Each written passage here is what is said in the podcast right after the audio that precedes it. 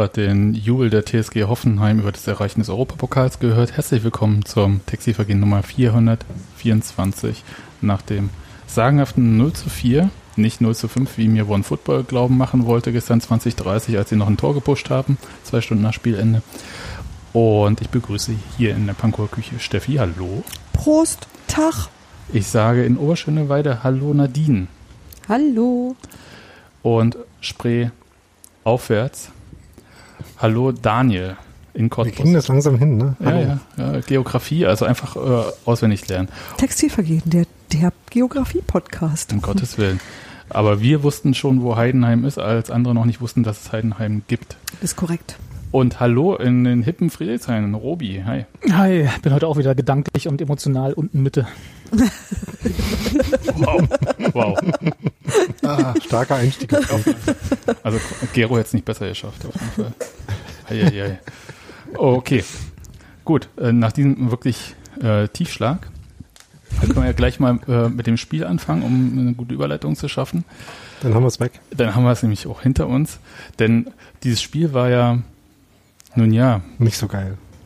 Das äh, kann man so sagen. Ich würde erstmal fragen, wer hat dieses Spiel in Gänze gesehen? Icke. Konnten ihr weg, war vom Fernseher alle Podcast drüber. Gut. Ich gebe zu, dass ich geguckt habe, die ersten fünf Minuten dachte, naja, das sieht ja nicht so doll aus und es wird wahrscheinlich so bleiben. Und äh, bin dann in die Küche gegangen und habe äh, Bremen gegen Mainz angemacht. Und es war, glaube ich, auch insgesamt die bessere Entscheidung. Ich würde das auch so sagen. Wer sind du für eine Union? Wenn ich jetzt so rückwirkend betrachte, ich glaube, in der Küche sah es zwar aus wie Sau, aber nicht so schlimm wie in Heidenheim. Äh, Hoffenheim. Ach, Dings da. das Dorf halt, Mann. Gut. Aber Na, sich lieber Bremen gegen Mainz anzugucken, ist auch schon heftig, oder? Ach, das war ganz unterhaltsam. Ich war ja nicht beteiligt. Das war in der Hinsicht, glaube ich, auch ähm, hilfreich. Hm. Obi, was hast denn du stattdessen gemacht? Ähm, was habe ich denn? Ich habe Brot gebacken. Ein bisschen, ich habe ein bisschen gearbeitet, ich habe ein Bananenbrot gebacken. Ich habe äh, ich habe tatsächlich, so muss ich zu meiner Schande gestehen, relativ spät mitbekommen, dass Fußball ist. Irgendwie war mir das entgangen und hatte in meinem Kopf festgelegt, dass es heute, also quasi am, am Sonntag ist. Und äh, bis mir dann eingefallen ist, dass ja, dass wir jetzt ja jetzt in den letzten zwei Spieltagen sind, wo ja alle gleichzeitig spielen, äh, war ist irgendwie schon das drei Viertel des Spiels rum gewesen. Und dann habe ich gesehen, wie es stand, und dann habe ich gedacht, du brauchst jetzt Udine gucken. und Daniel, auf welchem Fahrrad saßt du denn? Auf meinem Fahrrad. Äh, und ich war in Hoyerswerda, als das Spiel losging, und bin äh, bei meinem äh, leckeren Stück Kuchen in Cottbus angekommen, als Schluss war ungefähr. Aber um deine Frage auch noch zu beantworten, Sebastian, ich war auch auf dem Fahrrad. Ich habe gerade Feierabend gemacht. Ich würde sagen, habt zweite Halbzeit hat sich das dann auch nicht gelohnt, noch äh, sich ein Sky-Ticket zu kaufen. Ihr habt die Zeit alle sinnvoller genutzt als ich. Ja, Steffi, aber Ja, gut, da, da habe ich jetzt noch nicht gesagt, dass als ich dann nach Hause gekommen bin, äh, ich mir das natürlich im Real Life angeguckt oh habe. Gott, echt? Ja, Also- aber da wusste ich ja noch nicht, wie es ausging. Ich glaube nicht mal Urs Fischer hat sich das im Real Life nochmal angeguckt. Ja, der hat's ja auch live gesehen gehabt. Das war ja schlimm genug. Aber ich muss auch sagen, dass meine äh, Aufmerksamkeit dann irgendwann zwischendurch öfters mal weggedriftet ist. Ich stelle mir so vor, Spielanalyse fällt aus, weil war scheiße. Der Analyst ist weggedriftet. genau. Ja.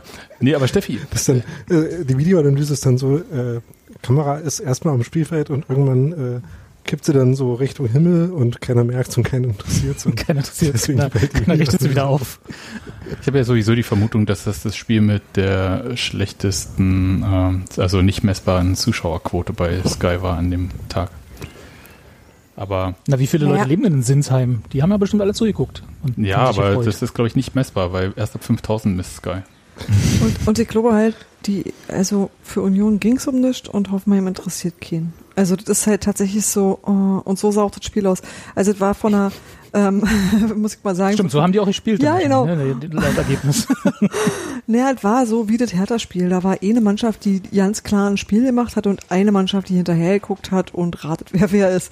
Und das war halt ein bisschen doof für Moritz Nikolas, der statt Rafa Gikiewicz im Tor stand und ähm, für, der, einfach so ähm, sich auf nichts und auch nicht auf seine Vorderleute verlassen konnte und erstmal zwei Tore kassiert hat, wo er wirklich einfach äh, nur hinterher gucken konnte und äh, das ist denn doof so, wenn du nach zwei, nee, warte mal, wie lange saß du jetzt auf der Bank rum? Eine ganze Saison. Oder? Der Moritz kam, Nikolas, ja. Genau. Der hat also eine ganze Saison lang kein einziges Pflichtspiel gemacht. Und dann darf er am Ende mal und dann machen die Kollegen einfach nicht so richtig mit. Das war echt blöd. Also das ist, glaube ich, der, der blödeste Einstand, den man haben kann als äh, junger Torhüter. Und du kannst dich bei sowas einfach auch nicht auszeichnen. Und das tat mir tatsächlich leid. Und ansonsten kann man auch sagen, Mani Abdullahi hat, wurde am Ende eingewechselt, das war schön. Micha Parensen hat nochmal ein paar Bundesliga-Minuten gekriegt, das war schön. Und ansonsten ist an diesem Spiel eigentlich nicht viel Schönes gewesen. Na, da waren ja schon noch ein paar Sachen. Also wir können mal festhalten, dass Die ersten 20 Sekunden waren okay. das. Beim, ja genau, bis die Münze geworfen hat, war, wurde, war alles super. Nee, Trimmel hat einen Schuss aufs Tor abgegeben in den ersten Ja. 20 Sekunden. Und es gab eine Par Parade von Nikolas, also oder am Ball gehalten. Das Und war wäre jetzt schon das, so Pod, das. Podcast-Äquivalent zu Szenenapplaus, oder? Ja, und das, aber das war's dann auch schon. Und jetzt äh, könnt ihr mir mal sagen, also was, was konnte denn der arme Moritz Nikolas da wirklich bei diesem Spiel machen? Also Steffi hat schon gesagt, eigentlich nichts.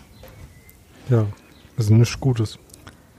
Nee, der hatte keine Gelegenheit, sich so richtig auszuzeichnen und hat halt vier Tore gefressen. Das sieht immer blöd aus und das ist ähm, einfach. mh, Ja, vor allem beim nie. 1, Hm.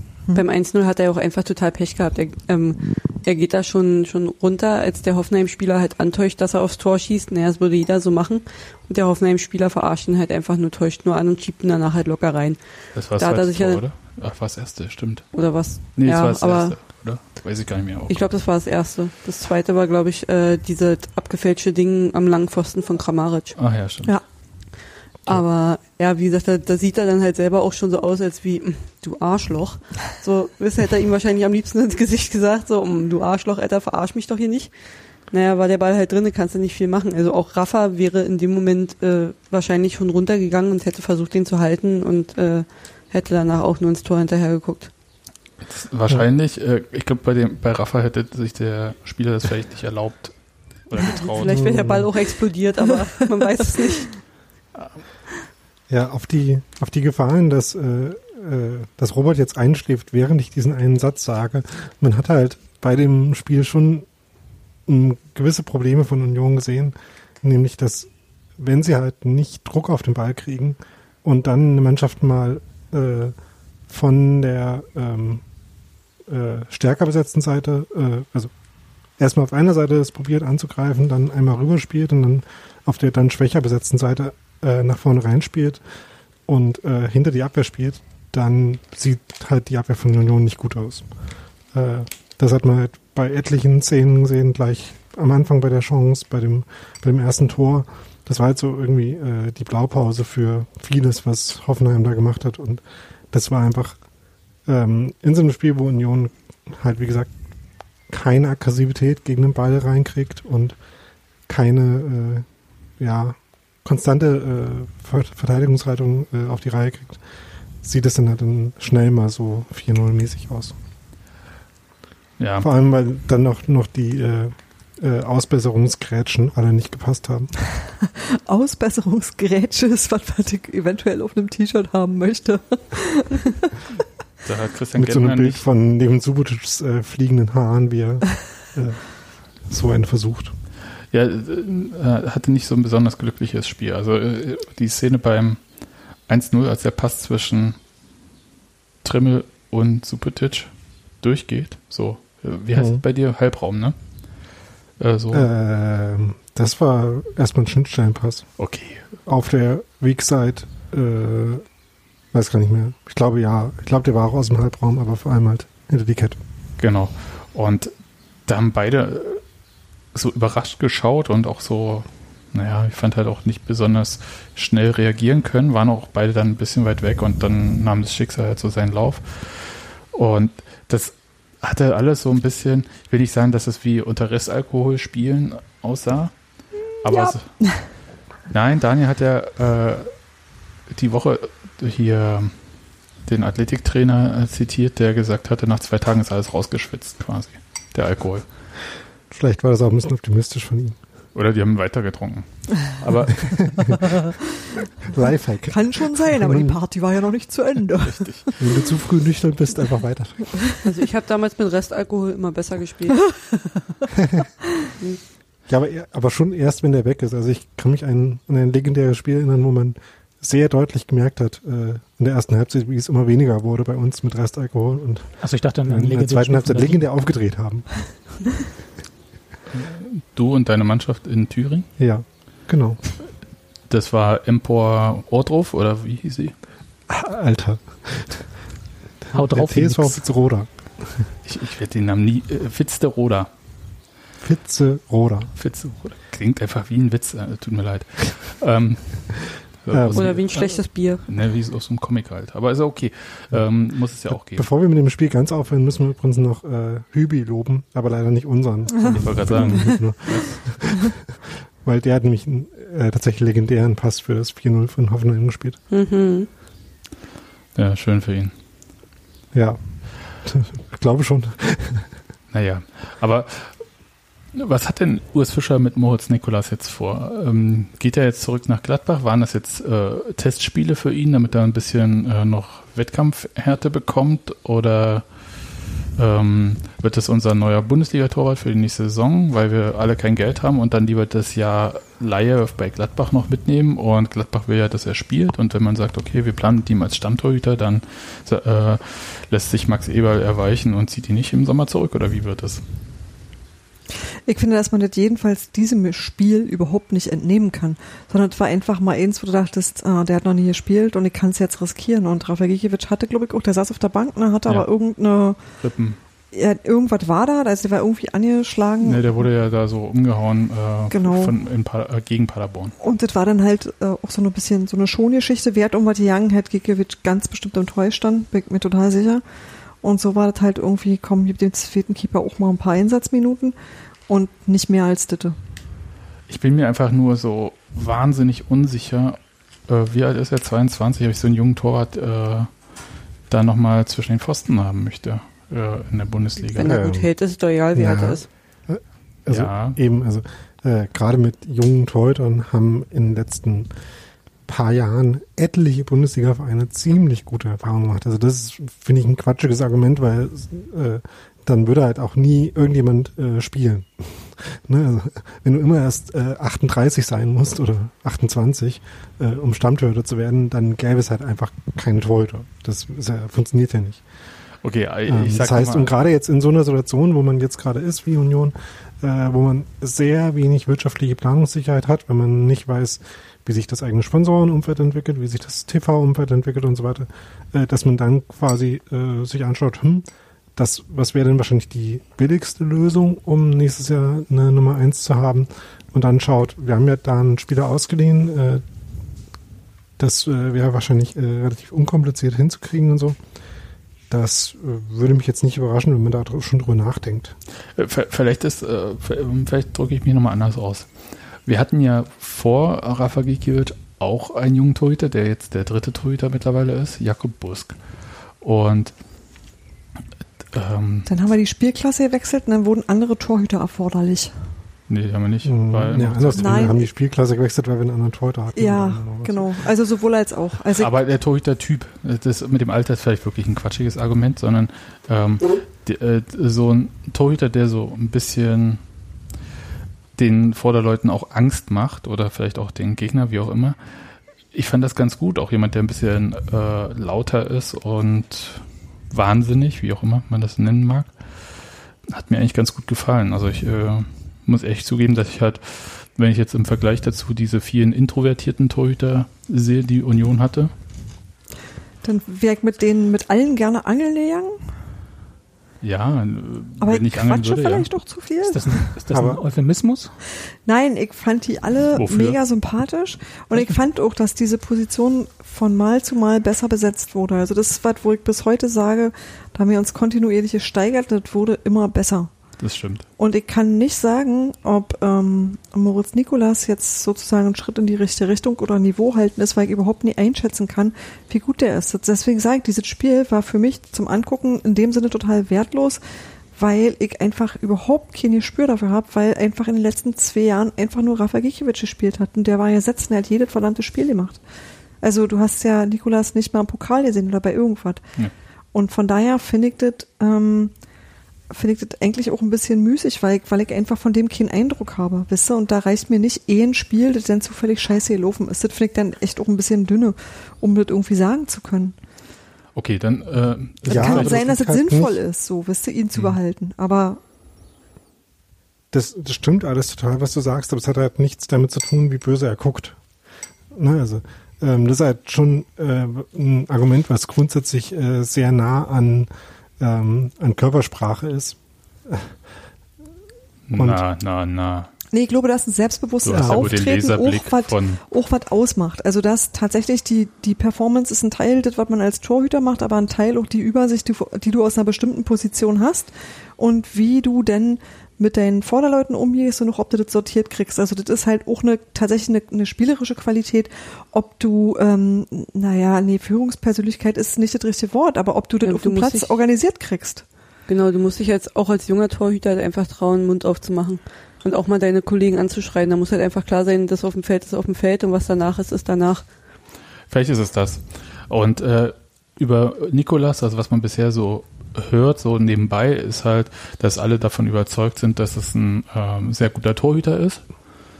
Wir haben es halt noch nicht gesehen und ganz ehrlich, als Rafa Gikiewicz verpflichtet wurde, wer von uns äh, hätte gedacht, dass das äh, ein Torhüter ist, äh, der da ab dann 74 Spiele, glaube ich, in Folge Ja. für Union im Kasten stehen wird? Ja, ich meine, und der hat wirklich, ich bin der Meinung, dass wir sowohl den Aufstieg als auch den Klassenerhalt ihm in weiten Teilen verdanken. Ja. Und dem ähm, Rest der Mannschaft, der gespielt hat. Ja, aber du weißt schon. Also jemand, der die letzten Saves dann immer gemacht hat, wenn es irgendwie darum ging, äh, jetzt nie umzufallen. Das war schon irgendwie sehr, das war schon sehr eine augenfällige und sehr krasse Leistung. Letztes Jahr würde ich das noch ein bisschen mehr unterstreichen. ja, in der Aufstiegssaison war das, war das deutlicher, Ähm. Daniel, da hast du recht. Aber es ist halt auch wirklich so, also wir haben halt in dem Fall einfach wirklich keine Ahnung. also wir Mann, nun sag das doch nicht so. Aber das stimmt doch. das stimmt da. Also Ja. die Qualität von Rafa Gikiewicz, die hat jeder in den letzten zwei Jahren sehen können. Und die von Moritz Nikolas halt nicht, aber das heißt nicht, dass sie nicht da ist. Und wird ja irgendeinen Grund gegeben haben, ihn irgendwie äh, auszuleihen, weißt du? Also ich glaube, dass das am Anfang auch nicht so, äh, also da musste man ja dafür sorgen, dass irgendwie ein Ersatzmann da ist, der auch gleichwertig ist. Ich sehe einfach nur, dass das offensichtlich Jakob Busk nicht zugetraut wurde, wurde und auch wird. Hm, äh, ich würde sagen, also es wird ihm schon zugetraut äh, zu spielen, sonst wäre er jetzt nicht auch als dritter Torhüter da, weil irgendwas passiert immer. Wir kennen die Geschichte mit den zwei Torhütern, die sich da eine Zerrung holen. Also insofern, irgendwie muss er schon spielen, aber für mich war er bei der, das war tatsächlich eine sehr überraschende Vertragsverlängerung von Union, Ja. die sie bei äh, Jakob Busk gemacht haben, aus meiner Sicht. Und für mich war einfach nicht klar, ähm, in welcher Position sie ihn dann sehen. Also dann als zweiten oder als dritten Torhüter. Aber das werden wir, glaube ich, tatsächlich erst sehen, äh, wenn sich das zurecht äh, rückt. Es kann ja auch sein, dass Leonard Moser einfach zur Union zurückkommt. Der ist ja noch, der hat doch noch Vertrag bei Union, oder? Ja, Ich glaube, ne? Stand jetzt. Stand, Ja. danke, stand hier. ähm, Nico Ähm. Kovac gefällt das. Aber ja, ähm, also insofern, ich glaube, da kann schon was passieren. Und dann ist, haben wir wieder so eine relativ junge Riege, wo dann Jakob Busk der erfahrenste von allen ist. Das ist auch lustig, Ja, so als Vorstellung. also äh, naja, Vielleicht wird Jakob Busk auch einfach Trainerassistent von Michael Sponing. Genau. okay. Entschuldigung. Hm. Aber äh, also ich finde es eine sehr äh, spannende, ehrlich gesagt, Entwicklung, weil, weil Daniel hat ja recht, wir wissen es im Akt, äh, aktuell nicht, wer wie wo eingesetzt wird und wie sich das zurechtrückt. Aber meine, ich sag mal, meine Anforderungen sind schon so, dass ich äh, einen Torhüter gerne sehen möchte, der mindestens das Niveau von Rafa Gikiewicz auch Der hat halt echt krass vorgelegt. ja, also der muss jetzt nicht total ausrasten und so, das meine ich gar nicht irgendwie. Also äh, das, also ich brauche keine Kopie von Rafa Gikiewicz, aber ich hätte gern jemanden, der, wie Nadine das gesagt hat, äh, der irgendwie auf die Vorderleute Einfluss nehmen kann. Und das war ja was, was vor Gikiewicz Verpflichtung, den anderen Union-Torhütern ja immer ein bisschen angekreidet wurde, dass sie halt ihre Leute da halt nicht so lautstark dirigieren. Du ja, aber bei Gikiewicz lag es halt auch nicht nur daran, dass er irgendwie so extrovertiert drauf ist, äh, dass er ein guter Torhüter war. Also Nein, der war einfach stark auch im 1 gegen 1 zum Beispiel. Finde ich äh, immer noch sensationell, wie viele ähm, von diesen Duellen er für sich dann entschieden hat. Ja, und wenn zum Beispiel ähm, gerade für so eine Mannschaft wie Union, wenn die einen äh, Torhüter hat, der einfach äh, ein paar Zehntel Millisekunden äh, schneller darin ist, einen Ball aufzunehmen und nach vorne zu werfen oder zu schießen. Das kann für so eine äh, eher Konter- und äh, ja äh, Pressing-orientierte und nicht so sehr äh, sp äh, Spielaufbau-orientierte Mannschaft wie Union, kann das vielleicht äh, zwei Tore in der Saison wert sein. Und das ist im Zweifel dann mehr als dreimal böse gucken und äh, die Mannschaft zusammenscheißen. Also ähm, mit dirigieren meine ich nicht immer zusammenscheißen übrigens. Ja, aber also zusammenscheißen in, in a good way. Also da gibt's doch einen schönen. Hm. also ähm, ich glaube, also zum Beispiel äh, Kevin Stol äh, ja, doch, Kevin Stotterbeck ist ein, an dem wir diese Saison auch sehr viel Spaß hatten und der ist jetzt nicht äh, Abwehrchef gewesen, indem er irgendwie so ähm, Nowotny-mäßig äh, da aufgetreten ist, sondern hat halt einfach sehr gut sein, äh, sein Spiel gemacht. Und äh, ich äh, finde es sehr komisch, dass man irgendwie von dieser einen speziellen Position äh, des Teuters oder der Teuterin da immer so einen anderen äh, Macho-Anspruch hat. Also es gibt vielleicht schon äh, Dinge, die äh, das nahelegen, dass man da mehr so ist als auf anderen Positionen, wenn man halt irgendwie äh, exponierter ist als einzelne äh, Person. Aber ich finde, dass man schon auf verschiedene Weisen äh, gut sein kann. Und äh, wenn Union äh, halt im Gegensatz zu uns die das Anschauungsmaterial hat, um zu sagen, dass äh, Moritz Nikolas das sein kann oder sie noch jemand anderen suchen oder so, ähm, dann geht das halt auch, ohne dass äh, sie jetzt irgendwie jemanden, der so laut und so, so auffällig ist wie Rafa Gigiewicz haben. Vielleicht habe ich auch einfach Verlustängste. Ja, und bestimmt. Also ja, sehr wahrscheinlich und äh, das können wir dann, glaube ich, äh, nach dem 34. Spieltag mal diskutieren, wenn es darum geht, wie die Mannschaft nächstes Jahr aussieht. Ich glaube, ich habe einfach Verlustängste, was so äh, meine Union-Aufstiegsmannschaft betrifft, dass die sich halt jetzt äh, noch mehr ändern wird und ähm, ja, ich drücke einfach Olli Rune die Daumen, dass er das alles locker hinkriegt und uns wieder mit tollen neuen Spielern äh, versorgt. Wo wir denn erstmal gucken, so, hä, wer ist das denn? Hat ja noch nie gehört. Was soll der denn? ja, sowas halt. Genau. Der, der macht seine Magie und dann wird das alles wieder besser.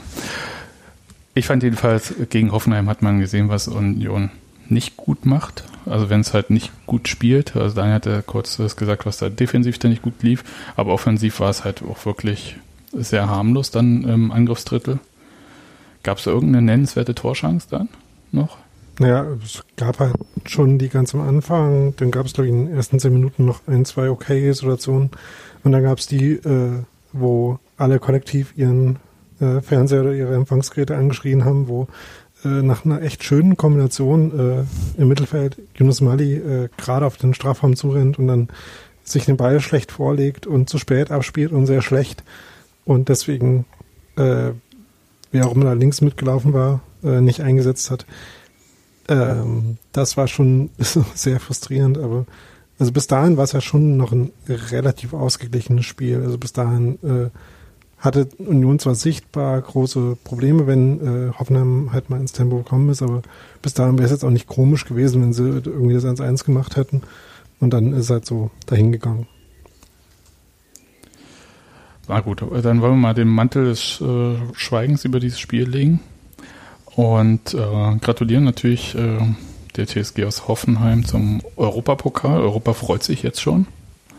Und genauso auf Wolfsburg und Leverkusen und Leipzig. Das wird richtig super. Das ist ja die beste Auswahl, die wir bieten können. Auf jeden Fall. Also Bundesliga at its best. Genau. Ja. Das. Aber die spielen damit genauso viel Publikum wie sonst, oder? Den äh, habe ich mir gespart, aber gut. Den hast du ja eben auch schon beim Intro gemacht. Irgendeiner muss ihn ja bringen. Stimmt. Oh Gott, äh, ja. Es verändert sich nichts. Gut, aber uns. bevor ähm, Im nächsten Spiel geht es ja für Union noch gegen Fortuna aus Düsseldorf. Scheiß Fortuna aus. Scheiß Düsseldorf. Richtig, mit ähm, Kahn Eihahn, der jetzt wirklich endgültig in die Fußstapfen von Sascha Rösler äh, wie sagt Hat er noch was Neues gemacht? Oh ja, äh, ein sehr schönes Handspiel äh, vor dem Tor von Düsseldorf. Also es hat dann aber dazu geführt, dass das Tor aberkannt wurde. Ähm, äh, so in der Luft äh, dann noch den Ball so Maradona-mäßig berührt. Und ähm, ja, ich, ich kann diesen Spieler einfach nicht leiden, es tut mir leid.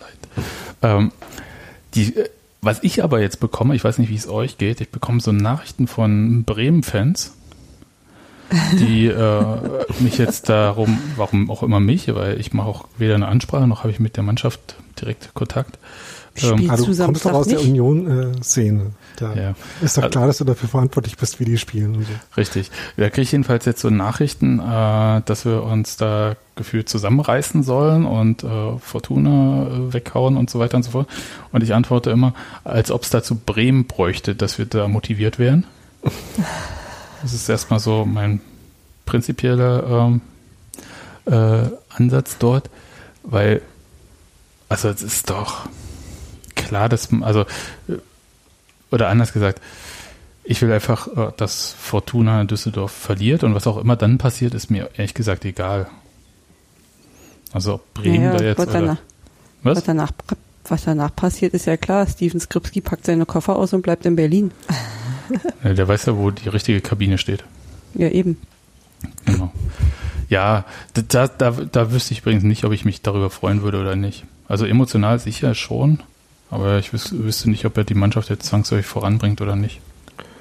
Wir können es ja einfach Ach, mal ausprobieren. Also wir haben, haben wir nicht neulich eine Sendung gehabt, wo wir darüber geredet haben, wie uns dann irgendwie doch die Flügelspieleroptionen fehlen? Weil sie alle verletzt waren. Aber ja, es ist, äh, kann bestimmt auch. Ich, ich, ich bin halt äh, so, dass ich irgendwie dieses mit dem Rückkehren prinzipiell gar nicht so gut finde. Okay, bei Polter fand ich es okay, aber war eine andere Geschichte. Ähm, da haben ja auch alle geweint, also er ja gefühlt auch, als er gegangen ist. Ähm, Hat geweint? Naja, nicht, aber äh, ihr wisst, was ich meine. Also das war ja halt wegen dieser ganzen Vertragskonstellation so. Und im Moment wäre zum Beispiel Kevin Schlotterbeck ja wahrscheinlich auch noch lieber ein Jahr bei Union. Also so wie der in diesem ähm, Instagram-Interview geredet hat, habe ich gedacht, na hallo.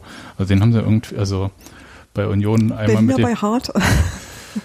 einmal äh, so in den Kessel mit dem eisernen Virus gepackt und äh, äh, dann einen tiefen Schluck genommen oder so. Also es war schon ziemlich ich jetzt nicht mehr vom ähm, positiv, okay. wie er gesprochen hat. Und ich äh, habe aber auch sowieso das Gefühl gehabt, dass das jemand ist, der sehr offen sowas auch aufnimmt. Insofern ähm, der kann größere Aber Städte Skripski ist halt sehr freiwillig gegangen. Ja, ja.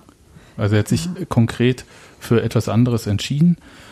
Und ähm, aber auch nicht für Düsseldorf. Ich glaube nicht, dass ja, das stimmt.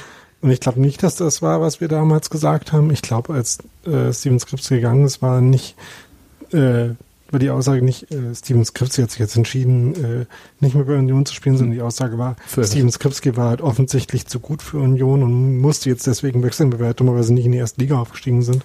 Ist ja auch richtig. Und, also ich, das und dankenswerterweise hat er noch dafür gesorgt, dass wir halt uns ein Jahr später dann schon wiedersehen konnten, indem wir nicht eine Liga zu tief waren. Das ist richtig. Ähm, ähm, also ich, also das finde ich jetzt eine komische äh, aber Geschichtsrevidierung so ein bisschen. Okay, gut. Aber trotzdem, ich weiß nicht, äh, ob ich. Ähm, nee. Also so emotional, ja. Realistisch, hm, glaube nicht. Der gehört auch nach Schalke, oder? Gehört. Naja, ja, ihr wisst, also hat noch hat Vertrag. Er, hat er noch Vertrag. Genau. Hat er noch Vertrag und ähm, die können ja richtig pokern, weil die haben ja Geld wie Heu. Naja, gut, vielleicht ist da doch irgendwie was drin. Ähm, werden wir sehen. Oder es kommt wieder ein neuer Trainer, der alles äh, Mögliche sieht bei Skripski und ihn doch wieder haben möchte bei Schalke. Ich glaube, er bleibt nur bei Düsseldorf, wenn sie die Klasse halten. Ist das richtig? Oder ist das überhaupt gar keine Option? Weiß das jemand? Keine Ahnung. Keine, Keine Ahnung. Ich glaube, hatte der nicht nur, der war jetzt im Winter rübergegangen, oder? Ja. ja. War der, dann, ich glaube, das war jetzt nur für ein halbes Jahr eine Laie oder so. Hm, okay. Vielleicht geht er nach Bielefeld. Das finde ich einigermaßen. Das wäre allerdings tasty mit äh, Ja. Vogelsammer, Skripski und Klos als äh, Sturmreihe. Dahinter Hartl. tasty. Ja. Ich sehe sofort ein Kochbuch. Ich auch. Und ich ein Burger. Ja. Aber in der Tat, also doch. Hm. Könnte, ach ja, gut. Okay, aber also Steven Skripski, Hauptsache der schießt keine Tore gegen Union und ähm, wenn er hier bleibt, ich stelle mich nicht dagegen, dann ist es halt auch okay. Aber auf jeden Fall fand ich äh, diesen Take irgendwie, äh, dass Union müsse jetzt äh, sportlich und fair sein, den Wettbewerb nicht verzerren und so. Ich finde das irgendwie total merkwürdig. Wir haben schon das Hinspiel gegen Düsseldorf verloren und hat auch keiner gejammert und das war wirklich unnötig, die Äh, Niederlage. außer uns. Ja. also wir- oh, Tasty Vergehen. Ja, sehr schön. Als ähm, Name. Nee, aber ähm, ich, ich mag das auch nicht, weil es jedes Jahr äh, am vorletzten oder letzten Spieltag die gleiche Argumentation ist mit Wettbewerbsverzerrung und sonst ein Gedöns und so. Was können wir denn dafür, dass wir so gut sind, dass wir am letzten Ende schon durch sind?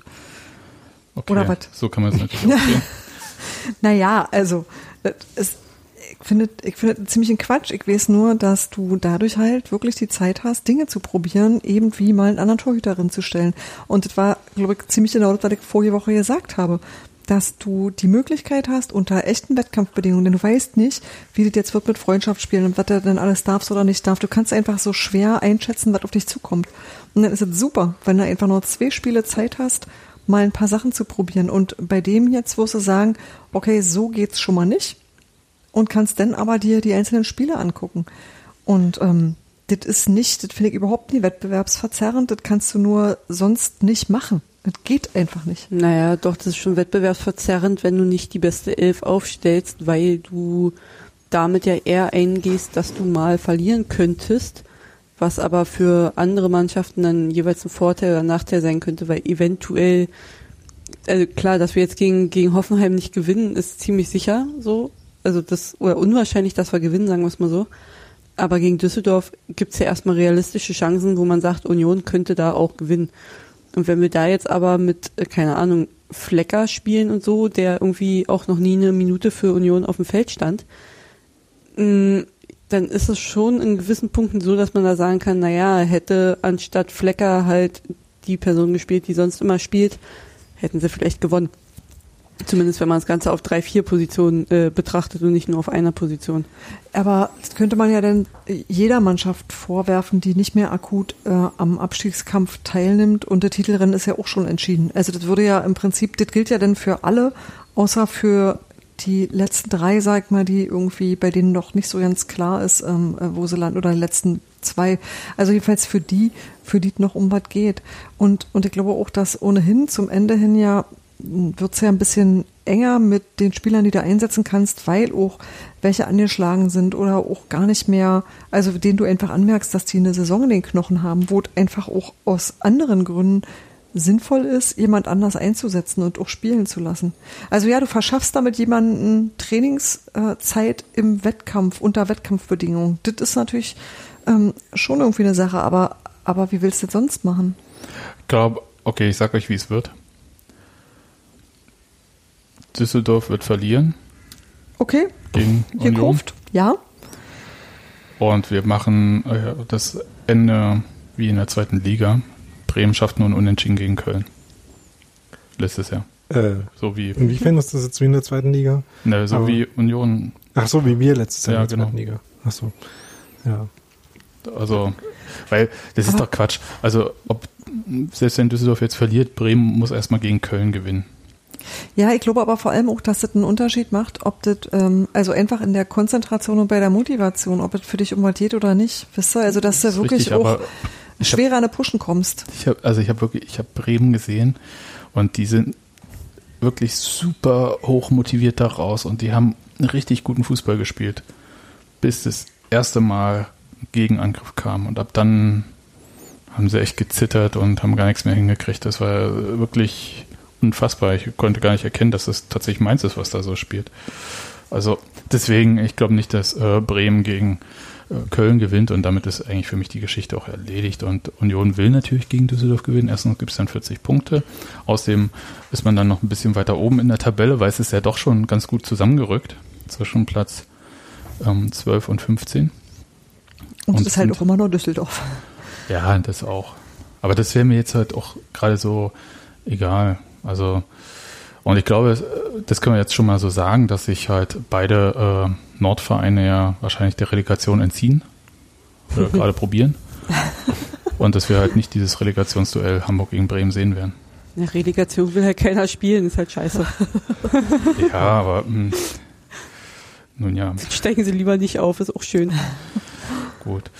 Ja, das ist ja dann äh, diese zweite Geschichte mit der zweiten Liga, wo plötzlich Heidenheim auf Platz 3 steht, alle hektisch die äh, Deutschlandkarte abchecken oder Google Maps, wo Heidenheim jetzt liegt. Wie gesagt, wir haben Unten es ja Mitte. unten Mitte. Und für mich war es halt so der Punkt, dass ich dachte, Schnatterer, also das ist, als ob Thorsten Matuschka nochmal Bundesliga spielt. So eine Art Wiedergänger. Und ich weiß haargenau, der macht genau ein Bundesligator und das gegen Ja. Union. Aber es ist dann irgendwie auch Gewohnheitsrecht und man muss es ihm gönnen, oder? Nee. Ja, also, Also, ja, einerseits schon und andererseits, oh, echt, ey, wirklich, man wird den auch nicht los, ne? ja, aber dann können wir uns so richtig schön nochmal über Schnatterer aufregen. Das ist auch was Schönes irgendwo. Nee, Ich, ich kann mich ja vor Kann allem, man einen äh, Zusammenschnitt machen. ich, ich, ich kann mich ja gar nicht so, also ich, Der über, ist in der ersten Liga genauso scheiße wie in der zweiten. ich das ist es, ja, der, ist ja total super. Das ist ja nicht wie Kahn Eihahn. Naja. Also, Also nicht wie Kahn Eiern, aber schon nervig und anstrengend. ja, aber, aber doch, weil er Tore gegen Union schießt. Ja, das Das ist ja eine andere Art von nervig, ist so Ken Reichel nervig. Genau. Aber äh, es ist nicht nervig wie Kahn Eihahn halt. Entschuldigung, äh, äh, ich muss mir noch ein paar andere Spielernamen zurechtlegen, die ich auch nicht äh, mag. Karl Ja. Eihahn. aber halt schon. aber schon halt auch auf so eine Weise nervig wie heute, wo er halt diesen äh, Befreiungsschlag, schlanken äh, Flankenball äh, reingeschlagen hat, aus dem er den Tor wird. Also es macht auch nicht alles Sinn, was der macht. Was, Aber es funktioniert doch, Daniel. Äh, aber ähm, Bloß weil es nicht bei Spielverlagerung bei- stehen würde, der Spielzug. A Rolling Eye Emoji. Äh, ähm, bei, äh, das Gute an Heidenheim ist ja, dass die auch ihren Kahn Eiern haben, nämlich Arne Feig. Also auf den kann man sich ja dann auch freuen. Das stimmt. Oh, stimmt. Den, der, ist, oh. der hat auch schon mal gegen Union getroffen. Ne? Was ihr euch alle merken könnt. Ja. Also Schnatter hab's ja ich mir gemerkt, ja, und ich merke mir nie was. So. Äh, äh, Ich würde dann bei der Gelegenheit gerne nochmal zu Protokoll geben, dass, wenn sich das machen lässt, ich ganz gerne Niklas Dorsch von Heidenheim hätte. Dorschangeln mit äh, Horst Rubisch. Das erinnert mich einfach dran. Der Robi. Fischer geht doch so gerne angeln, oder? Ja. oh Gott, ey. Fischer angelt sich den Dorsch. Ich sehe ich seh die Überschrift im Kurier schon. Daniel, sorry, kann man nicht machen. Je, geht einfach nicht. Das Ja. kann niemand bezahlen. Diese Wortspielkasse kann niemand Wir bezahlen. können Bunky fesseln. Bunky einfach. 20 Euro, dann ist es deiner. Ja. Okay. Nehmen wir mal als Podcast-Titel. Robi, Mhm. hast du dein Brot schon in den Herd gepackt? Mein Brot? Na, ich, ich, du, warst so ruhig. Ich dachte, du wirst äh, das Brot backen. Ja, ich habe parallel noch einen Podcast veröffentlicht, während ihr die ganze Zeit über Fußball geredet habt. Ich würde jetzt nicht sagen, dass es so primär um Fußball hing. Wir haben über ich habe Marc zugehört, Schnatter, da war sehr viel Fußball dabei. wir haben über Marc Also Schnatterer zu viel. gesprochen und Fortuna Düsseldorf. Ich glaube, Ja, jetzt am Und Ende. über hin. Fische. Und über Fische, genau. Genau. Ja, schlecht. Da habe ich kurz überlegt, ob ich auflege. Und dann hast du, naja, vielleicht haben sie auch noch was zu Vielleicht kommt noch was. Angelzuhörer. Und dann wird's du wieder interessant. Ja, Nennt man eigentlich Dorsche mit, mit, äh, mit Blinker? Fliegen oder mit, also Ja, aber keine Ahnung. dann, oder? musst du Horst Rubisch fragen. Musst du, musst du meinen Stiefpapa fragen. Aber ich weiß es tatsächlich nicht. Ich esse die immer nur. Die wohnen bei ihm in der Tiefkühltruhe, halt lange geglaubt. Mutti schreibt mal was dazu. Okay. Weißt du sowas? Ja, Mutti angelt. Oh, cool. Coole Mutti. Ja, sowieso, ist meine. Ja, ja. Grüße an dieser Stelle. Genau. Schöne Grüße.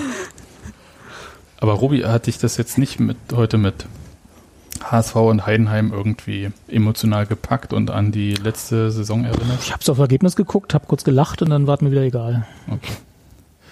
Gut. Ich habe, ich hab, äh, vorhin hat mir Carsten schon das neue Video von dem Sivi geschickt. Da kannst du dich an den noch erinnern, der immer in seinem Auto sitzt und rantet, wenn der HSV wieder verloren hat? Das war Was er- die was er auch Reaktion, gemacht hat, sich als- darauf freuen. Genau. und das hat tatsächlich nicht lange gedauert und das Video war draußen. Ich habe es noch nicht gesehen, aber es, es gibt's schon. Ja. Naja. Link in den Mal Show gucken, ob ich das finde. Ich, ich, ich schmeiß das hier mal in den Slack, wenn ich es finde. Okay. Dann können wir ja noch ein anderes Thema nehmen, weil Union ist ja unglaublich populär und bekannt und durch dieses Jahr Bundesliga erst recht, so dass Oliver Runert, ich glaube mal wieder, war der, der war schon mal im Sportstudio, oder?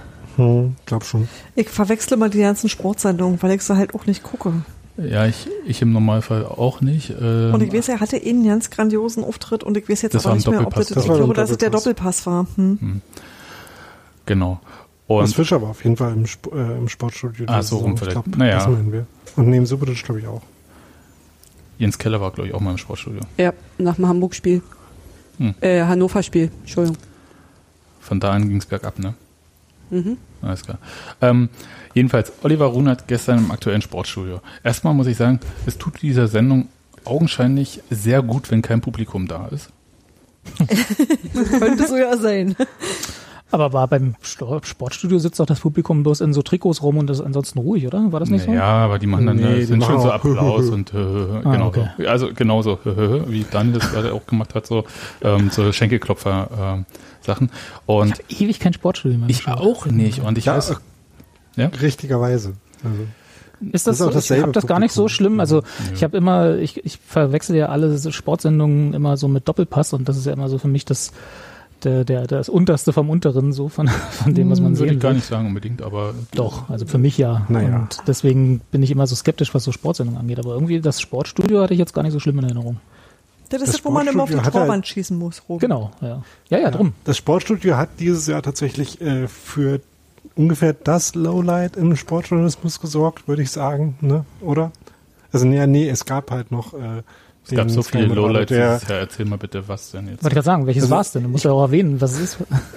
Ich dachte jetzt noch an das Hauptinterview, aber dann ist mir eingefallen, dass, glaube ich, äh, der Sky-Moderator, der, wie 93 sagen würde, äh, am laufenden Mikro seinen Verstand verliert und aufsteht und klatscht. Das war wahrscheinlich noch schlimmer. aber das, Ach, war das äh, bei, als sie äh, sich da die Bälle hin und her geschoben haben? Ja, das war Sky. Und Da hat das äh, das geil war das, Kommentator geklatscht. Hm, das ist auch Ja, verstanden. Kai Ja. Dittmann. Aha. Ich glaube, der Scheiße, ich weiß schon, warum Sportjournalismus ich im Fernsehen hat, hat, hat in diesem Jahr noch nicht allzu viel. Ähm, Eieiei, das habe ich gar nicht mitgekriegt. Hm. Gibt's das irgendwo auf YouTube? Das gibt's bei 93, also es sind fünf Stunden Podcast schon- zum Rum, aber es gibt auch. Okay, aber das, äh, was du Ja, meinst, aber war, ZDF hatte halt äh, das äh, Interview in Anführungszeichen äh, mit äh, Dietmar Hopp, wo sie ihm Fragen geschickt haben und er hat sich dann vor eine Webcam gestellt und hat die Fra Fragen, äh, seine, also seine Antworten auf die Fragen vorgelesen und das war schon sehr, sehr schlimm. Also das war die ähm, Impfstoff, äh, äh, ich rette jetzt die Welt und Gib würde ich den Ultras die Impfstoff. Ultras hinwegsehen. Ähm, ja, ja, das war die Nummer. Das war schon sehr, sehr schlimm. Ähm, Das hat er im Sportstudio gemacht? ja. ja.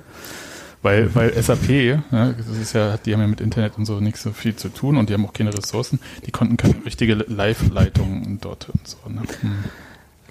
Ja, so richtig was Ja. mit Internet haben, naja, egal. Das stimmt auch. ehrlich gesagt. Das war noch äh, jetzt- bevor jetzt zu äh, SAP führen. richtige Dinge gemacht hat. Genau, jetzt sind es ja die Helden. äh, Ja, bei der Gelegenheit, äh, die App kann man sich ja wirklich installieren, die. Wo, Ohne- ihr müsst ein bisschen mehr. Kontext geben, Leute. Sie sind die Helden, weil sie äh, unter anderem äh, diese Corona-Warn-App mit programmiert haben, mit der Telekom. Und dabei ich auf glaube äh, nicht unter anderem, Feedback sondern der, Die App an sich Ja, hat, mit glaube ich, der SAP Telekom zusammen, programmiert. Na, Telekom hat mehr, glaube ich, Telekom so das Backbone Programm im Server gemacht. Leute, Wenn einer redet, Ja. reicht's genau. übrigens. ja, eben. ja, sorry. Äh, Also Robert, Robi, sag's nochmal, das, äh, damit es nochmal. Also ich weiß es nicht genau, aber es sieht so aus, jedenfalls wenn man sich das Repository anguckt auf GitHub, dann äh, ist die App selber eher so SAP-Kind, also äh, das, was man sich auf dem Telefon installiert. Und die Hintergrundgeschichten, Server und alles, was so ähm, an, an Backbone dahinter steht, ist dann Telekom, was ja auch eigentlich der Metier ist insofern. Gut. Das haben sie fein gemacht, aber sie wurden auch fein dafür bezahlt. Also insofern. Ja, Naja, komm. Was denn? Also ja, also sie haben halt schon ordentlich Geld dafür bekommen. Ja, Ja. finde ich auch. insofern. Er ist halt schon immer noch das Billigste an der, äh, an der ganzen Pandemie, von daher finde ich das immer ein komisches Ding zum Hervorheben, aber von mir aus. ich wollte halt nur so sagen, sie billiger hat pro Content. bono gemacht. Ja. Und ist auch ist ja immer auch noch, Quatsch. äh, ist auch nicht das, äh, das teuerste, was äh, öffentliche äh, Verwaltungen an SAP für Software bezahlen. Deswegen, ja. Das stimmt leider. Okay, gehen wir mal jetzt weg von Dietmar Hopp. Ja. Gerne. Äh, hin wieder zu Oliver Runert im aktuellen Sportstudio. Der sitzt dann also da, gegenüber, glaube ich, Katrin Müller-Hohenstein war das. Ja, Und einmal noch kurz das ähm, für ihn sportliche Lowlight. Er hat bei einer Torwand keinen einzigen Treffer gelandet. aber er Hast ist ja auch Manager angeguckt? und nicht äh, äh, Dingster, Stürmer heißt der Beruf, glaube ich. Auch die schießen ja nicht auf Torwände. Kunstschütze oder sowas. genau, das ist er auch schon. nicht. Also, Ja. Oh, und Man, man muss ihm aber zugute halten, weil wenn ich das gemacht hätte, hätte ich mir wahrscheinlich noch ein Bein gebrochen dabei. Oder so. nee, nee, der hat aber, der hat äh, schon, das war schon immer alles sehr nah dran. Das ist quasi immer rausgehopst. Also das war so, so knapp, so wo man sich dann ärgert, weil es so wirklich ähm, schon sehr, sehr äh, gut gezielt, sagen wir mal. Und Ich finde es fantastisch, wie Oliver Runert an der Torwand noch mehr zum Ausdruck gebracht hat, wie wenig Bock er eigentlich auf den ganzen Scheiß da hat. glaube Ich nicht. könnte, wenn ich wollte, aber weshalb halt so wichtig ist mir das nicht. Nadine bist, Nadine, bist du dir da sicher? Weil ich glaube nämlich, der Katrin Müller-Hohenstein hat ihn ja dann so angesprochen, wollte ihm Fragen stellen, der hat da überhaupt gar nicht drauf reagiert, sondern ich fand schon, dass er Bock hatte, unbedingt auf jeden Fall mindestens einen Treffer zu machen. Vielleicht hat er auch noch eine Wette zu laufen gehabt mit ein paar Leuten bei Union, ich weiß es nicht. Ja, das Aber- werden wir sehen, wenn eine Glatze hat demnächst. oh, ja. Können die mal alle aufhören, sich die Haare zu rasieren? Das ist halt so ein billiger Wetteinsatz, ne? Ja, aber man kann ja auch einfach Aber man muss ja Flasche- damit dann auch raus. Eine Flasche Wein tut's auch. Dafür wurden Mützen erfunden, Steffi. Ah, ja, aber so viele Mützen kann doch keiner aufsetzen. Das ist ja, also, ja, ach, nee. Nee, Kinder, Das- macht ja, das nicht. Verwettet nicht jetzt. eure Haare, bitte. Ja, genau. Und Christian Arbeit hat ja, das, äh, um das noch kurz abzuschließen, hat ja gesagt, dass er jetzt erstmal raus ist aus der Nummer. Es sollen jetzt andere mal auch ihre Haare verlieren im Zweifelsfall. äh, er hätte einmal was für den Aufstieg, einmal was für den Klassenerhalt gegeben. Und da hat er auch recht. Nur Und ich finde auch, das reicht. Und mit, aber zurück nochmal, Oliver Runert. Und dann äh, kriegt er so Fragen gestellt und ich dachte, ja, das ist doch eigentlich ganz cool. Da ist kein Publikum, wo dann irgendwie so auf den billigen Lacher oder Applaus irgendwie äh, so gesprochen wird. Also da kommt ja jetzt bestimmt was bei rum und mal sehen, was sie so alles fragt. Und es war für die Nicht-Union-Öffentlichkeit bestimmt auch okay und interessant, weil äh, Ich glaube, ich für- glaube ja nicht, weil das war für Mhm. die, für die Nicht-Öffentlichkeit war es sozusagen mittendrin in Zitümmel und für alle anderen hättest du eine Einleitung gebraucht. Und für die Union-Öffentlichkeit war es so, äh, damit sind wir doch schon seit Tagen fertig. Ja, die hat, die haben halt äh, wirklich äh, jedes Thema, was irgendwie letzten Wochen bei Union mal so durchging, abgerast und zwar mit einer Frage und dann gleich nächste Frage. Genau. Und es war so ein Interview, äh, wofür ich mich früher mal gehasst habe, wenn ich solche geführt habe. Also habe ich auch schon gemacht, äh, passiert halt.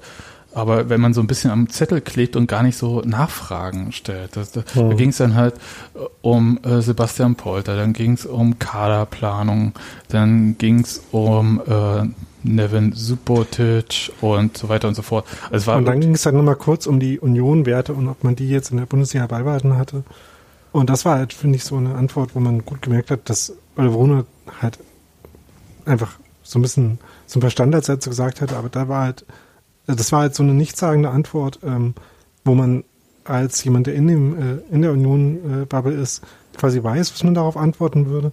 Aber das war so eine Antwort, die an sich nichts gesagt hat und die ähm, auch außenstehenden Personen halt nichts darüber mitgeteilt hätte, wie Union jetzt äh, mit der Bundesliga umgegangen ist. Und so fand ich irgendwie das ganze Interview. Ja, er hat, er hat das ziemlich gut gemacht, äh, rhetorisch muss ich sagen, auf Fragen, was er von irgendwas hält, nicht zu sagen, was er irgendwo von hält. Und Und der wurde von, nach der Parkplatzfreierei wurde er auch gefragt. Also es war ein bisschen wie vier Fragen, vier Antworten. ja, So. das, das fand ich so ein bisschen, aber wie gesagt, da ist jetzt natürlich meine Sicht, äh, Union-Sicht und ich habe den ganzen Kram ja irgendwie letzten Woche mitbekommen und wir alle. Und vielleicht ist es aber für Leute, die halt aus Hoffenheim mal rüber zur Union gucken, sagen, was ist das für ein komischer Verein? Aha, und äh, Oliver Ja, das Runert, sagen die Richtigen. das stimmt natürlich. Ja, aber die Aber- sind halt jetzt nicht klüger, weißt du? Ich freue freu mich sehr, dass Nadine sich echauffiert bei fiktiven Leuten, die Sebastian gerade erfunden hat. Aber um jetzt mal, weil, weil wir ja so die ganze Zeit von so äh, Lowlights, äh, sagt Daniel, ja, also so äh, Tiefpunkten zu sprechen. Also ein wirklicher Tiefpunkt und da wäre ich vor Scham im Boden versunken bei dieser Situation. Da mhm. kommt, äh, geht es um Nevin Subotic. Und dass er ja gerade auch, also das, der ist ja sowieso bei FIFPro, also dieser internationalen äh, Spielergewerkschaft oder Vereinigung der Spielergewerkschaften, äh, engagiert. Der macht seine Nevin Subotic Stiftung.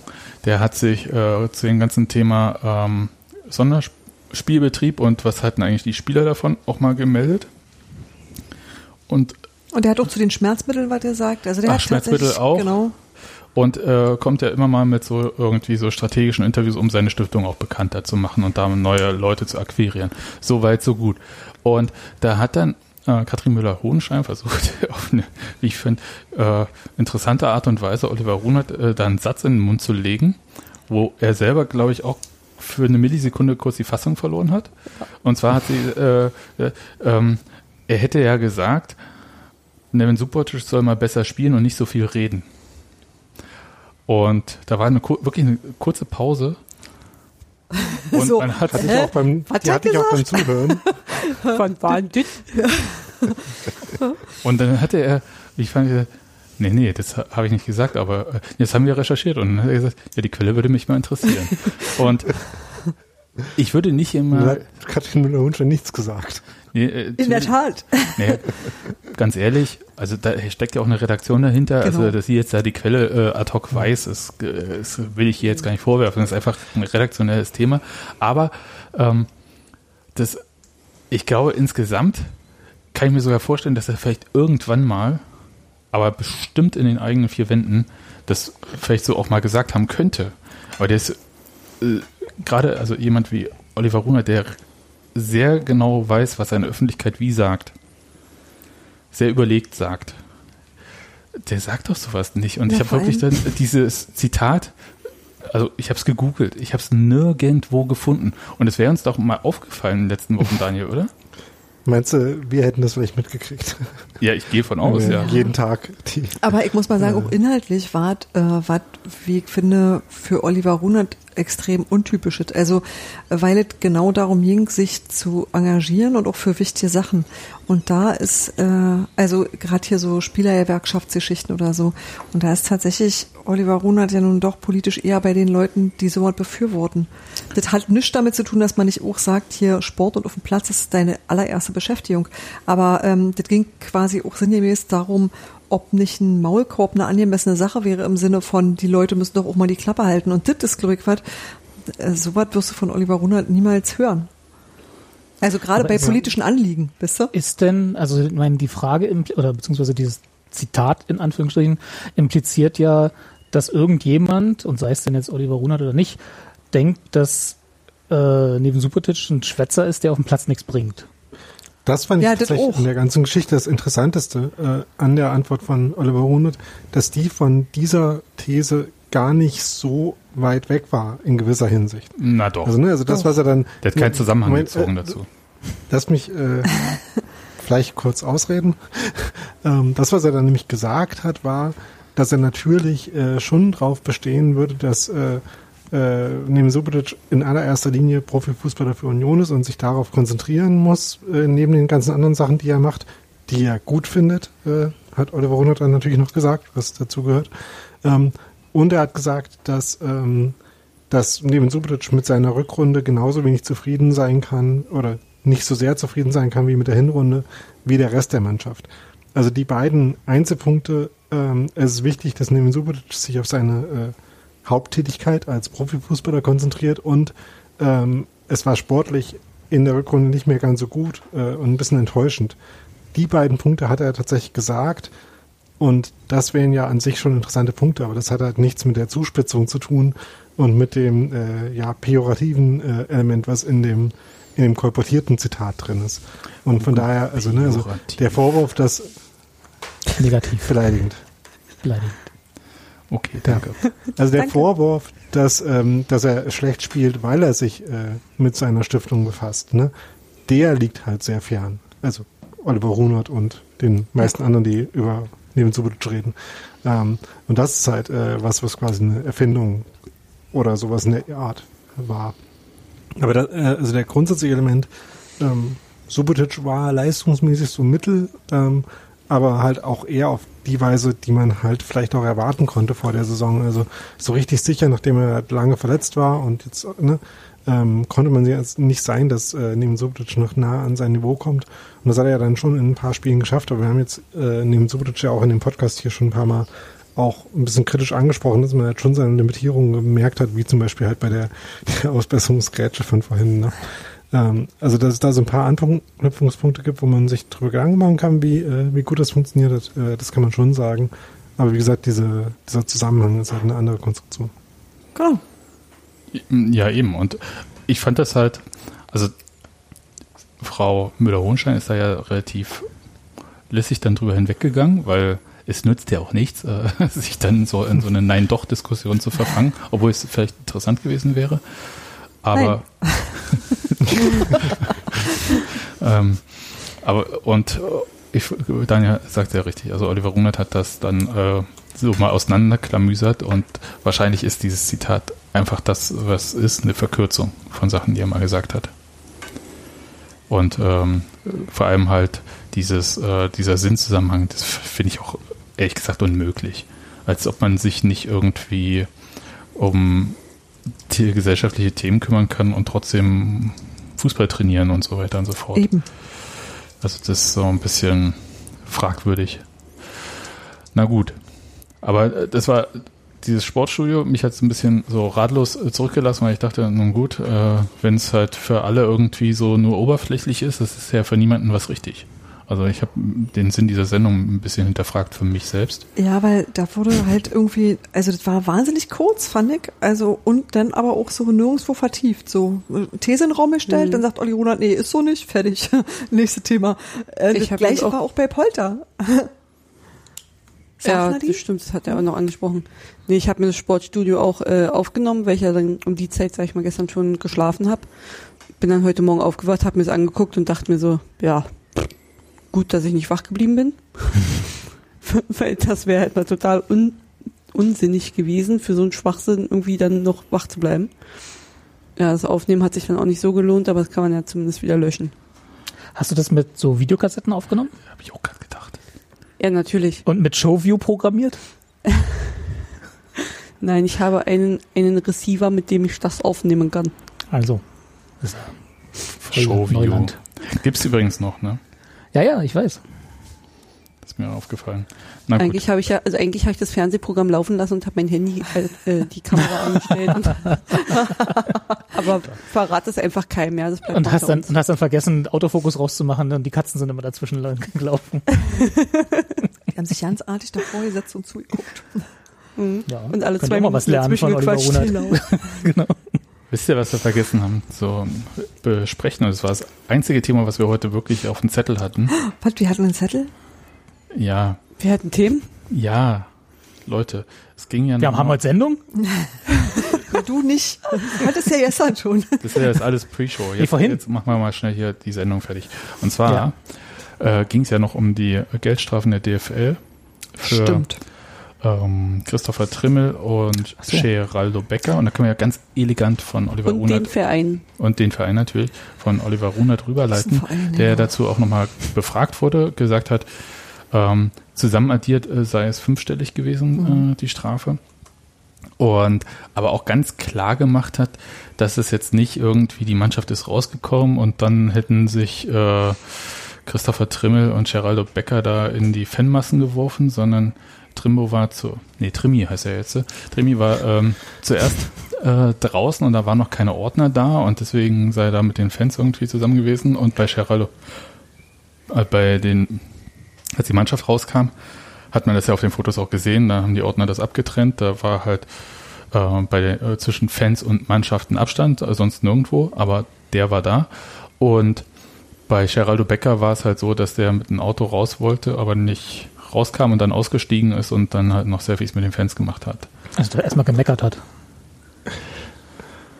Ja. Ähm, ja, aber gut, dass du es gerade schon gesagt hast, Sebastian, weil in der ganzen Geschichte ist ja schon so ein bisschen äh, ähm, Torpfosten verschieben dabei, weil es ja ähm, das, ich glaube, das worüber man gibt's im sich ja, Deutschen nicht, oder? Dieses Sprichwort? Ich weiß nicht, was du meinst, aber moving moving the goalposts. Das ist eine Metapher, die funktioniert ja auf jeder Sprache. ich weiß noch nicht, wohin du willst, aber der einzige Torpfosten, der verschoben wurde in der alten Försterei, ist der verbogene vom Aufstieg und der ist jetzt hinter dem Trainingsplatz. Das stimmt. ähm, nee, also, weil grundsätzlich hat man sich ja schon mal, äh, ne, damals, als die P- äh, Pandemie noch war, hat man sich ja Gedanken darüber gemacht, dass sich halt vielleicht Leute treffen könnten in äh, unangemessener Weise wegen Fußball oder zum Fußball oder beim Fußball.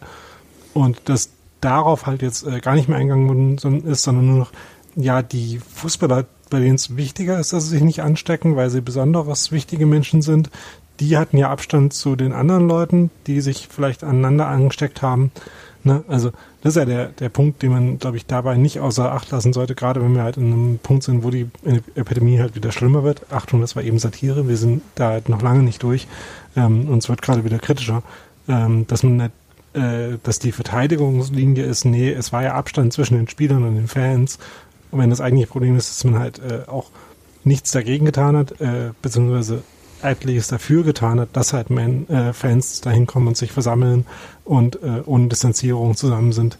Das ist ja, glaube ich, eher noch das, also das, das eigentliche Problem vielleicht eher. Naja, ist aber dafür bist du nicht zuständig. Also ich finde, du kannst als Verein für das belangt werden, für was du zuständig bist. Und dein Zuständigkeitsbereich ist originär dein Stadion, äh, unter Umständen dein Parkplatz und deine Mannschaft. Du kannst nichts für den Rest der Welt. Also da ist es wirklich, da muss irgendwo eine Grenze haben. Und wenn du halt zumindest deinen Spielern vermitteln kannst, wie sie sich benehmen sollen und die im Großen und Ganzen machen, dann hast du echt viele Dinge gut geregelt gekriegt. Und ich glaube, de, den Rest, damit kannst du jetzt den Verein nicht belasten. Weißt du, da kannst du dann Ja. sagen, da haben sich Leute, die davor standen, nicht wahnsinnig verantwortungsvoll verhalten. Und ähm, kannst auch sagen, das war vielleicht auch einfach nur menschlich, aber selbst Oliver Runert hat überhaupt nicht mit der Wimper jetzt zurück zu sagen, wir haben so ein Konzept gemacht, wir haben das unterschrieben und dann ist natürlich auch diese Strafe einfach hinzunehmen. So. Ich Ja, man mal, kann der Union schon äh, diverse Dinge vorwerfen. Äh, Ja. Ich glaube, Nadine wollte gerade dasselbe sagen. Ähm, Ja, naja, also ich menschlich, klar, menschlich kann man es total verstehen, wenn du Fußballer bist und draußen stehen die Fans von deiner Mannschaft. Äh, ich glaube, kann das irgendwo jeder in gewisser Art und Weise nachvollziehen, dass man noch mehr den Drang hat, äh, rauszugehen und mit denen zu feiern, was halt erreicht wurde. Aber das Problem ist halt, es gibt halt dieses DFL-Konzept und ich denke mir so als Verein, Union hat ähm, beim, beim Heimspiel vor Paderborn waren die Fans da und wurden dafür gefeiert. Ne? Da kam die Mannschaft noch und ist auf die Bierbänke gestiegen. Gegen Schalke. war das. Dann, genau, dann heißt es danach, ja, aber beim Paderborn-Spiel, also da kommt mal bitte wirklich nicht, weil, ne, also nee, das ist nicht so cool, macht mal bitte wirklich nicht, nee, kommt mal bitte nicht, um dann rauszugehen und mit den Fans zusammen zu feiern. Hä? genau. So, also wenn der Verein sagt, kommt mal nicht, dann haben die Spieler auch nicht rauszugehen und mit denen zu feiern und die Fans dafür zu belohnen, dass sie wieder dastehen, wo sie nicht sein sollen. So, und jetzt, sag ich mal, beim nächsten Spiel, jetzt gegen Düsseldorf, stehen dann wieder Fans draußen, der Verein sagt wieder, nee, kommt man nicht und wir feiern wieder zusammen. Also, nee, verstehe ich nicht. Da muss der Verein meiner Meinung nach nach dem, äh, dem Düsseldorf-Spiel jetzt mal wirklich sagen, Leute, wir gehen da jetzt nicht hin, wir feiern nicht mit denen und wenn ihr jetzt nach Hause fahrt mit den Autos, Fensterscheiben bleiben oben und ihr fahrt an denen vorbei. Weil man kann ja, also das, das ist ja wie in der Kindererziehung jetzt mal ganz blöd, wenn du da nicht konsequent bleibst, kratzen sie dir auf der Nase rum. Kinder und Blödes Katzen. Beispiel, Kinder aber und Katzen. Ja, aber du hast recht, Nadine. Ja, das stimmt. Also ich sag mal so, die, äh, die Konsequenz vom Verein, die war nicht da und auch nicht, das war auch nicht nachdrücklich. Also das, das ist auf alle Fälle so, dass das irgendwie, das fanden auch alle irgendwie ganz schön so. Also du hast auch durchaus gemerkt, dass das alle auch ähm, nicht nur äh, akzeptiert, sondern auch dankend angenommen haben, so auf allen Seiten. Und wie gesagt, aus total nachvollziehbaren Gründen, aber halt auch entgegen all dessen, was sie unterschrieben haben. Und das Lustige ist, und da habe ich dann hab ich wirklich gedacht, so, na komm, aber da gibt's doch jetzt irgendwie keine zwei Meinungen, dass das verboten ist und auch letzten Endes bestraft werden wird in irgendeiner Weise. Das, also, Ja, hast aber kann auch keine Facebook-Kommentare gelesen. ja, ne? ja, na, ja, aber ich fand das halt wirklich, wo ich dachte so, also da, da war ja, da war ja dann alles dabei, so immer auf die Ostclubs und scheiß DFL. Und ich dachte mal, Scheiß ich stand jetzt, vor allem immer da. ja, aber schreibe ich jetzt drunter, dass Scheiß DFL. Union ein Teil Echt von mal. scheiß DFL ist und dass das irgendwie auch, also das ist so ein bisschen, Na, wollen wir mal vielleicht, weil über dieses Thema an sich und diese Feierei hatten wir ja ein bisschen schon beim letzten Mal gesprochen, ähm, diese Woche, äh, auf die Strafen. Und äh, das ist ja ein Punkt, den habt ihr, hat Nadine ja jetzt auch gerade angebracht. Und dafür hat Union auch tatsächlich diese Geldstrafe an den Verein kassiert. War halt, dass sie äh, quasi an dieser Feierei ähm, aktiv beteiligt waren. Weil das eine ist, Steffi hat recht, für die Fans draußen kann Union jetzt nicht belangt werden. Aber wenn ich, ähm, wenn der Präsident dann halt vor den Fans dort eine Rede hält und äh, die da feiern, wie gesagt, emotional super verständlich, dann bleibt der DFL ja quasi gar nichts anderes übrig zu sagen als, ähm, irgendwas müssen wir jetzt machen, sonst kommen jetzt hier Düsseldorf und so weiter und äh, was ist denn jetzt hier kaputt? Jetzt wollen wir aber Punkte äh, haben, wenn das weiter so geht bei Union. Oder wir machen dasselbe. Wir holen uns auch unsere Fans zur Unterstützung, wir fehlen ja allen irgendwie. Dann ähm, ist es der eine Punkt. Und der andere Und das Punkt dann war, drüben in Gebieten, wo Corona gerade wieder ein bisschen durch die Decke geht, ja. Eben. Äh, Stichwort Bielefeld, Gütersloh und so. Mhm. Ja, ähm, die können ja auch, also sie können ja noch viel weniger, ehrlich gesagt. Und das ähm, war das eine. Und das andere war dann halt, dass sie halt diese zwei Spieler, sie hätten auch die gesamte Mannschaft äh, nehmen können, die ja auch auf jegliche äh, Regeln beim Hygienekonzept äh, bei der Feier ja auch nicht geachtet haben. Ja, das äh, muss man schon so klar sagen, dass er, was er in der Kabine ablief, war jetzt auch nicht astrein. Aber das ganz, ganz offensichtliche, dieses Feiern mit den Fans, das war das Einzige, was die DFL bestraft hat. Die hätten viel mehr machen können, wenn sie den gewollt hätten. Und mein Thema ist eigentlich, dass die DFL das ehrlich gesagt gar nicht unbedingt gewollt hat, also Union zu bestrafen. Einerseits, weil Union ist auch die DFL, also Union äh, unterschreibt das und verhandelt bei solchen Sachen auch mit. Und das andere ist halt auch, dass sie eigentlich nur dieses Zeichen nach außen gegeben haben, ja, wir bestrafen das jetzt auch, weil sie ja sowieso gerade verhandeln mit äh, der Politik über weitere Lockerungen für den Sonderspielbetrieb. Also Zulassung von Zuschauern und so weiter und so fort. Die haben Und auch einfach Urs Fischer seinen Hüftsprung gesehen und haben gewusst, nee, das können wir nicht bestrafen, der ist einfach zu gut. hm. war gut, ne? Ja. Hm. Aber zum Beispiel Christopher Trimmel. Bist aber neidisch, Sebastian. Ja, natürlich bin ich neidisch. Also ich äh, bin dann nicht so in Form. Aber Christopher Trimmel, der, der, äh, die haben, also Union hat ja auch gesagt, sie hätten dann die Spieler auch isoliert und so weiter und so fort. Ich würde super gerne wissen, wie Christopher Trimmel nach Hoffenheim gekommen ist. Mit einem Charterflugzeug oder Mit, der einem- Harley. mit, mit der, oh, wow. Ja. ähm, und dann gab es ja die Option, dass er zwei negative Tests brauchte, um wieder teilnehmen zu können, auch am Spielbetrieb. Und dann wurde ihm ja tatsächlich erlaubt, also auch von der DFL, dass diese zwei negativen Tests an zwei Tagen direkt hintereinander gemacht werden können. Wo ich mal sage, das, ich weiß nicht, ob das medizinisch so aussagekräftig ist. Das ist ja nur pro forma dann so. Äh, lässt man nicht normalerweise ein paar Tage Pause zwischen zwei Tests? Ähm, da kann man äh, jetzt drüber diskutieren, was da Sinn macht und was nicht. Ne? Äh, das Argument, also im Allgemeinen gilt ja die Regel, dass man äh, so und so viele Tage vor dem Spiel negativ getestet sein muss, damit man mitspielen darf. Und da ist doch die These, ähm, die dahinter steht, wenn man am Freitag negativ getestet wird, wird man am Samstag noch nicht so krank und infiziert sein, dass man für andere ansteckend ist. Und wenn das generell der Fall ist, dann würde es ja auch Sinn machen, äh, das halt auch als das, äh, also genau in, in dem Fall genauso als Kriterium zu nehmen wie in allen anderen Fällen. Den Test hat er übrigens auch gemacht, den regulären am Freitag. Den hat ja die gesamte Ja. Mannschaft gemacht.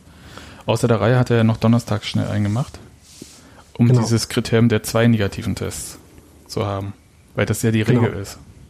der ist halt dann, der informiert dich nicht besser als der am Freitag Eben. darüber, wie ansteckend du am Samstag bist. Das ist nur so pro forma Quatsch, das stimmt.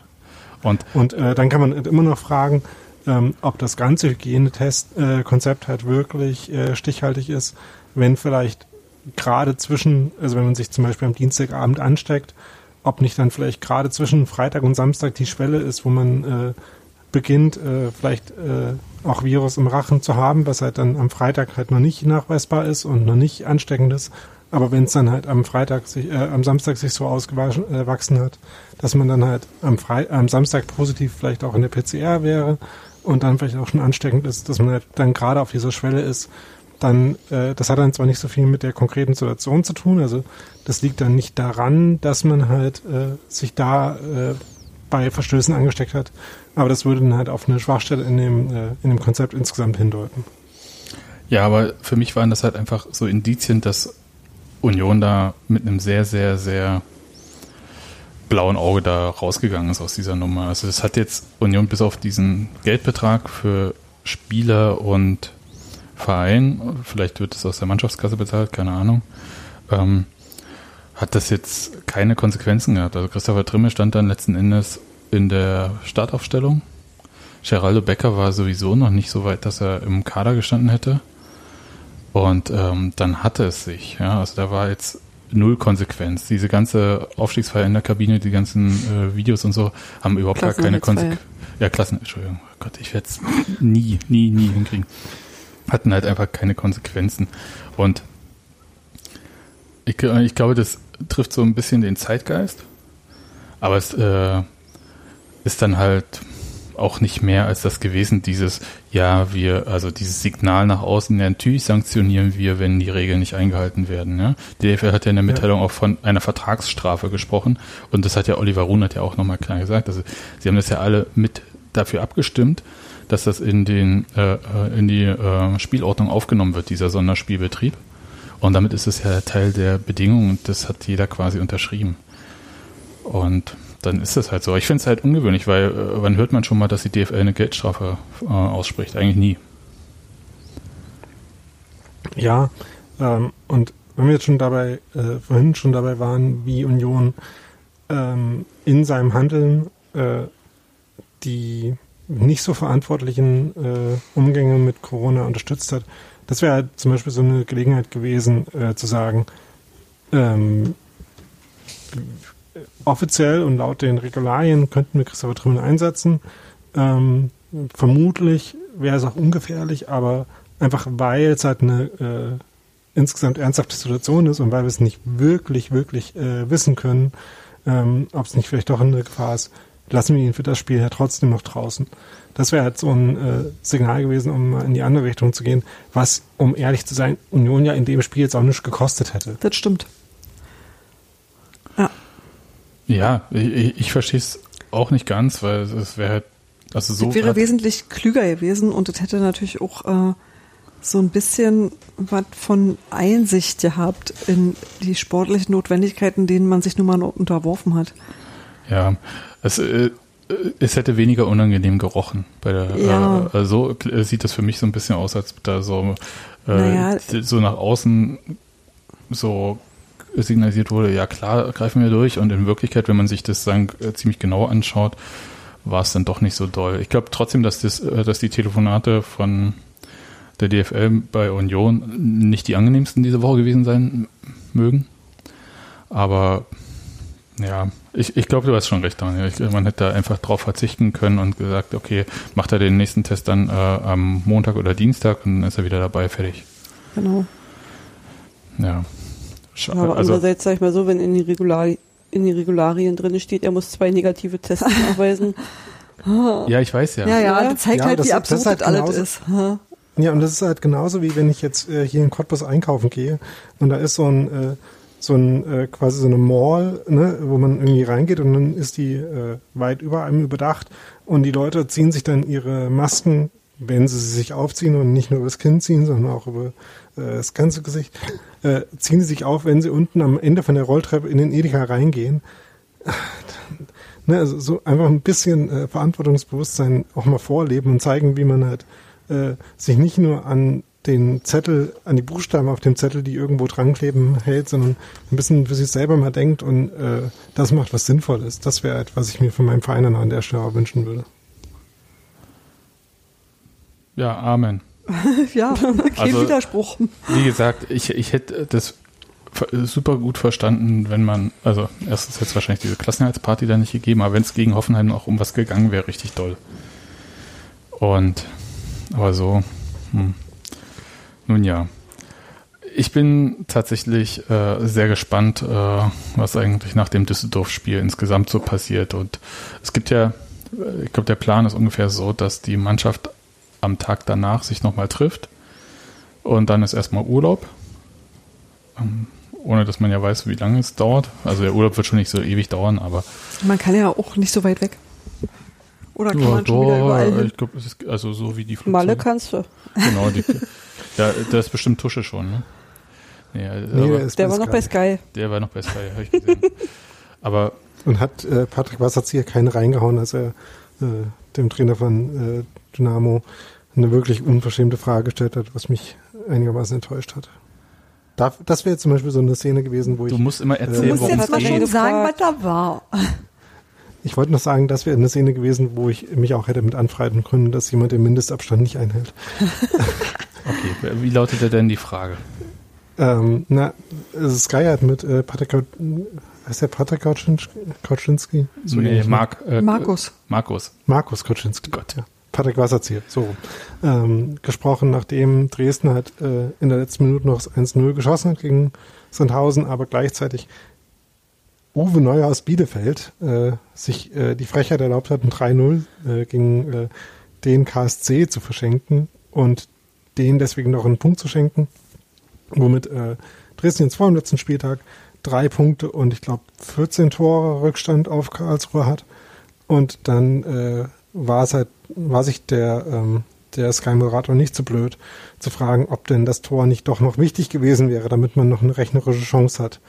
Und das fand Mark Koczynski, Markus Koczynski äh, nicht so eine kluge Frage, hat aber die Fassung behalten und äh, ja, Tusche saß an der Stelle äh, auch mit dem Studium, hat halt äh, nichts dazu gesagt. Sollst du dazu sagen, nee, wir schießen am nächsten Spieltag eh 15 Tore. Äh, pff, Ja. Ist uns egal, wir gewinnen 15-0. Hm? Klasse erhalten. Ja, Wow. also, also diese Saison äh, ist ja in vielen Hinsichten weird, aber dass man jetzt halt doch ausgewachsenen Mitleid mit Dresden hat, ist schon eine der strangeren Geschichten dabei. Ah, Boah, ja. Die haben uns ja letztes Jahr auch den Aufstieg äh, beschert. So. also Haben es versucht. Ja. Mitleid ist vielleicht jetzt das falsche Wort, aber ich, äh, also es gibt schon Mannschaften, denen ich einen Abstieg auf jeden Fall mehr gönnen würde. Und Dresden ist für mich so, ich, ich hoffe, ich trete niemand auf die Füße. Ist so ein bisschen wie das Kaiserslautern des Ostens. Also ähm, eine, Nur nicht so pleite. ja, aber äh, Wahnsinn, also auch nicht so wahnsinnig strukturarm wie Kaiserslautern in dem Fall, aber ist schon halt sehr stark und groß und bekannt, ruft aber nicht ansatzweise das Potenzial ab. Das ist tatsächlich, ähm, ja, also eher bitter, muss ich sagen, weil ich, äh, ich würde gern wieder gegen Dresden spielen, weil ich fand, äh, es hat allemal mehr Charme als gegen Hoffenheim oder sonst wie die ganzen Ja. Clubs oder dann Also Heidenheim das letzte Mal, dass ich Ahnung. auf einen, sorry. Ja. Das letzte Mal, dass ich auf einen Spielklassenwechsel von Dresden getippt habe, war in die andere Richtung. Ja, eben. Also insofern, äh, nee, eher bitter, dass halt dafür im Zweifelsfall irgendein anderer Scheißverein den Platz einnimmt in, der, de, äh, in dem Zweitligabereich. Also insofern, Wie hast du Rostock gerade genannt? Braunschweig. Ja. Daniel, Ah, Aber bei, bei Braunschweig gibt es ja auch gute Sachen. Nämlich, dass sich da jetzt auch Leute mal dagegen Das wehren, da so Ortsausgangsschild, braun ja. ist. es gibt einfach nichts. Was Nadine sagt. Robi, warst du beim Zivi äh, in der äh, Zivildienstschule in Braunschweig? Ähm, nee. Ähm, ich, weiß, ich weiß nicht mehr, wie das hieß, aber es war nicht Braunschweig. Ja, Es war irgendwie so ein alter Fliegerhorst. Neubrandenburg. Aber es war, es war irgendwie süd, südwestlich so. Aber ich weiß nicht mehr, wie das hieß. Es war irgendwie so ein Nest. Da war auch nichts weiter. Keine Ahnung. Okay, ist ja egal. Ich, ich kenne sonst äh, Braunschweig nur von dieser Zivildienstschule, ähm, die wirklich legendär gewesen sein muss. Ähm, Hm. ist da mussten auch alle meine Mitzivis hin. Nur ich war der Einzige irgendwie aus meinem Jahrgang, also im Krankenhaus, der da nicht hingfuhr, sondern Ich war der Ja, Einzige aus- mich mal warum. Ich war der Einzige aus meinem Zivi-Jahrgang, der äh, zu keiner von diesen Schulen geschickt wurde. Wie hast du das gemacht? Ich sollte arbeiten. Ach so, ne, das war ja bei uns nicht so. Nun gut. Ich hatte einen, äh, einen Zivi-Lehrgang entweder in Sommerda oder in Sangerhausen. Ich glaube in Sangerhausen. War jedenfalls auf jeden Fall so ein äh, spätestens um halb sechs abends werden die Bordsteine hochgeklappt äh, lässt. Und haben Wart ihr eigentlich die ganze Zeit besoffen, dass ihr euch alle drei an nichts erinnern könnt von da? Oder? Ich möchte mal sagen, die Jungs, die Ja. bei uns Ziele gemacht haben, ja, die haben den Friedhof gehalten, die mussten dafür nicht allzu viele Schulen besuchen. nein, nein, das war, war ja die Pflicht, weil du ja diesen Staatsbürgerkundeunterricht bei der Bundeswehr nicht äh, machen konntest, ähm, dass man dann halt nochmal über irgendwas, aber eigentlich war das, ich weiß gar nicht, wie, wie lange ging das? Jedenfalls kamen die alle tierisch bekifft immer zurück davon. Also, Also ich war eine Woche da. wurde da eventuell auch, aber ja. Na gut, Also ich glaube, ich habe nie so viel getrunken und gekifft wie zu meiner Zivildienstzeit, das stimmt schon. Ja. Also insgesamt, nicht mal nur wegen des Lehrgangs. es war übrigens Sonneberg, äh, was fast in Bayern ist, aber gerade noch so in Thüringen. Ähm, und äh, der, also ich, mein Zivi war eher äh, zu anspruchsvoll als zu wenig. Daniel, was hast du denn gemacht? Ja, Wirklich, jetzt komm. wirklich, jeden Popel muss man ihm Hund aus der Nase ziehen. Makramee-Kurse für Hunde. Nee, ich, äh, ich habe tatsächlich zuerst wirklich in, einem- in einem Wohnheim für... Wer ist auf Toilette und hat das Mikro nicht aus? Entschuldigung. Ach, ich habe Erdbeeren abgewaschen. Sorry, Daniel. äh, in einem, äh, in einem Wohnheim für äh, junge Menschen mit schwerst Mehrfachbehinderungen gearbeitet und das äh, in einer viel zu verantwortlichen äh, äh, Position. Also ich hätte da viel zu viel machen sollen eigentlich und war dann nicht so in der Lage. Also vollkommen ungeeignet auch, habe ich dann gemerkt. Also habe dann, äh, deswegen habe ich auch noch ein bisschen, äh, also nicht nur deswegen, aber äh, das hat mir nochmal praktisch demonstriert, äh, wie viel Respekt man vor so Leuten, die jetzt in so, so äh, Pflege und so weiter Berufen arbeiten, weil ich krieg das auf jeden Fall nicht hin. Hab ich dann. Also du solltest was mit. Menschen machen, hast dich gegen Menschen entschieden. Und dann lieber was das mit würde ich jetzt so Büchern nicht gemacht. sagen. ähm, Wie war, möchte was mit Tieren machen? So Metzger oder so? ja. Ähm, ja, und dann habe ich tatsächlich noch eine, ein halbes Jahr in einer Werkstatt für Menschen mit Behinderung gearbeitet. Das war etwas äh, entspannter. Ja, mit, äh, ganz ehrlich, mit äh, multiple Behinderten ähm, ist auch wirklich, das muss man auch wirklich auch verkraften können, mental, muss ich sagen. Also ich habe das selber beim Ziel gehabt. Ich bin zwar eigentlich im Krankenhaus nur Auto gefahren, also und zwar ich äh, Akten für die Krankenversicherung bei den Krankenversicherungen abgeliefert. Ähm, das war auch sehr verantwortungsvoll. Ähm, aber nee, das, ähm, und ab und zu bin ich ja, habe ich mich als Fahrdienst nämlich ja tatsächlich habe ich die äh, multiple Behinderten äh, zum Schwimmen gefahren und das äh, wahnsinnigen Respekt. Ich, äh, für mich war es äh, super anstrengend mental. Also nicht körperlich und so weiter und so fort, das war alles easy. Aber ich, ich hätte da nicht arbeiten können. Also dieses Wissen auch, dass die alle irgendwie mit Anfang 20 sterben da und so. Boah. Das, das war ein bisschen hart, aber äh, gut. Äh, führt jetzt vielleicht hier beim Fußball-Podcast ein bisschen weit. Okay, aber haben wir jetzt wir haben die St- Geldstrafen für die DFL. Am Ende hat das alles keine Konsequenzen großartig für Union gehabt. Wir hatten Olli Runert beim Sportstudio. Wir hatten doch auch ein bisschen über Fußball geredet. In der Zeit hat Robert ein Brot gebacken. Ich habe kein Was? Brot gebacken. Genug. Das Brot habe ich gestern gebacken. Diese infamen Unterstellungen immer. Echt, ey. Ja, und übrigens, ähm, Erik äh, im Chat hier merkt äh, total richtig an, dass ähm, Dresden letztes Jahr ja alles dafür getan hat, dass Union direkt aufsteigt, aber Union ja nicht, weil die haben ja gegen Paderborn am letzten Spieltag gewonnen. Genau. Das habe ich davon gesagt. Ja, das, äh, sorry. Ich bin auch durch. Ähm, gut. Haben wir noch Themen? Der Podcast-Kind Äh. kommt. Und die Katzen auch. Willst du das sagen? Das Kind freut sich, weil der liebe Papa hat Ich gekocht. mich, weil Essen da ist. Siehst du? Ja, Im Gegensatz zu sonst, ne? Alles klar, geh noch mal raus. kommen.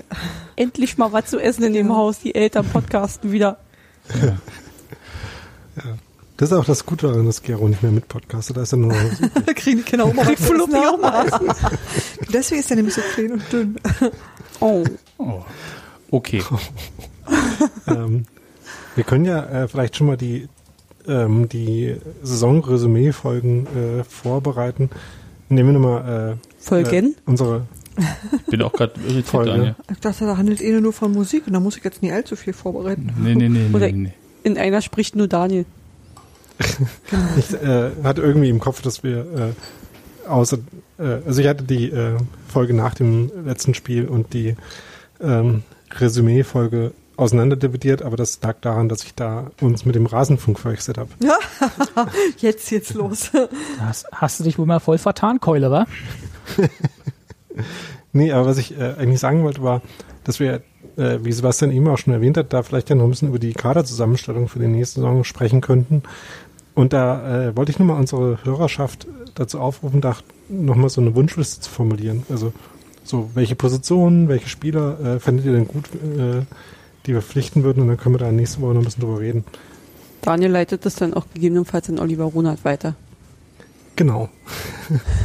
Beziehungsweise diejenigen von uns, die äh, hin und wieder mit Oliver Runert äh, zu sprechen kommen.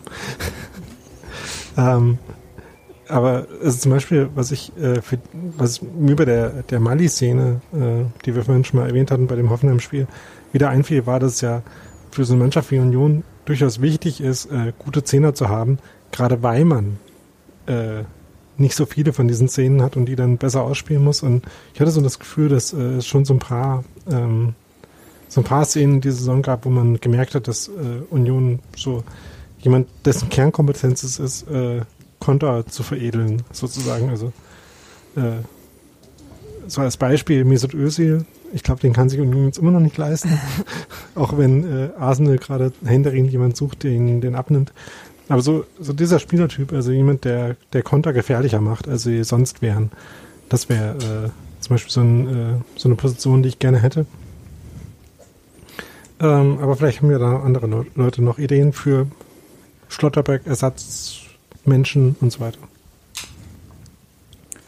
Gut. Also, also, spontan nicht, aber vielleicht nächste Woche um diese Zeit. Deswegen ja. Deswegen, äh, weil das ja spontan nicht so einfach ist, deswegen habt ihr ja jetzt eine, alle eine Woche Zeit, äh, da Vorschläge zu machen. Also. Ja, meine Katzen haben meine Hausaufgaben gefressen. Wir werden, wir werden versuchen, ähm, neben den ähm, 90% Redeanteil von Daniel irgendwie auch noch ein paar äh, Sätze zu sagen nächste Woche. Aber tatsächlich, wir würden äh, gerne... Till Oppermann hat ja vorhin äh, äh, den Kleindienst vorgeschlagen. Wen vorgeschlagen? Kleindienst von Hoffenheim, wo ich nicht so überzeugt von war, aber vielleicht... Äh, Spielt er nicht bei Heidenheim? Habe hab auch erstmal auf die Packing Rate geguckt von dem Typen, das geht gar nicht. der ist ja auch Stürmer, der muss ja nicht selber packen, der muss ja, ja. nur äh, die Päckchen dann aufmachen und auspacken. Ja, ich fand auch die Radargrafik sieht nicht so überzeugend bei ihm aus. Aha, welcher, äh, Ster welcher Teil des Sterns dir zu kurz? Links oben. Ganz furchtbar. Ja, es ist gar kein richtiger Stern. Ist auch, das ist er ist auch so unten, er ist auch unten nur seine Mitte. Das ist nicht so gut. Genau. Hm. Na gut, Leute. Soll ich mal das Outro spielen? Warte, ich habe ein Outro. Oh Gott. Nein, nicht Robert. Nein.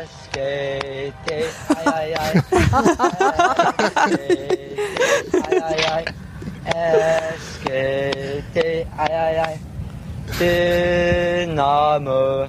Tschüss.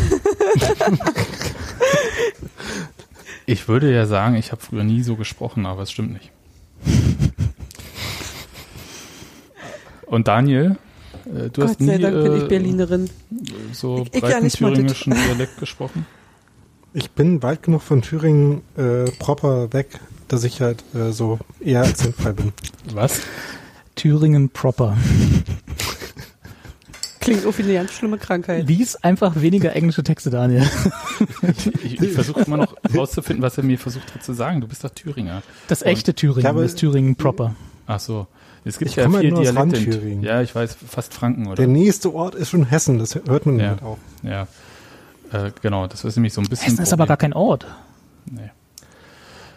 Aber, okay, dann Wow, Geografie mit Textil versehen. Ich rechne mit Damenwahl. Immer besser, minütlich. mh, gut. Dachte, ich lerne hier was bei euch. Ich glaube ja, wie man sich nämlich ordentlich abgrenzt. Jedenfalls habe ich, gibt es von mir noch so Tonbandaufnahmen aus den 80ern. Wie du singst, es geht. Habe ich das ja bestimmt nicht so gesungen, obwohl ich halt nach dieser langen Phase äh, Serienmeister BFC äh, dann auch für Dynamo Dresden war, mit hier Thorsten Gütschow und Jörg Stübner und so weiter. Aber äh, können wir das nochmal kurz zusammenfassen? Nachdem äh, eine Mannschaft sehr oft in Folge Meister wurde, warst du dafür, dass lieber eine Mannschaft aus Sachsen Meister wird. also erstmal, ich komme aus Sachsen. Das ist für mich gar nicht so ein großes Problem. Dresden ist zwar Ja. nicht Leipzig, aber es war alles besser als irgendein scheiß Berliner Verein. Entschuldigung, jetzt kurz. Ähm, und das Ach hat ja, FCB hätte man sie noch nennen können, das habe ich noch vergessen. Ja. Ja. Gut, Leute, es wird nicht besser. Wir sagen Tschüss und wir hören eine Stunde Zeit, diesen Podcast zu verlassen. auf jeden Fall. Ich mach den Bums hier doch alleine zu Ende.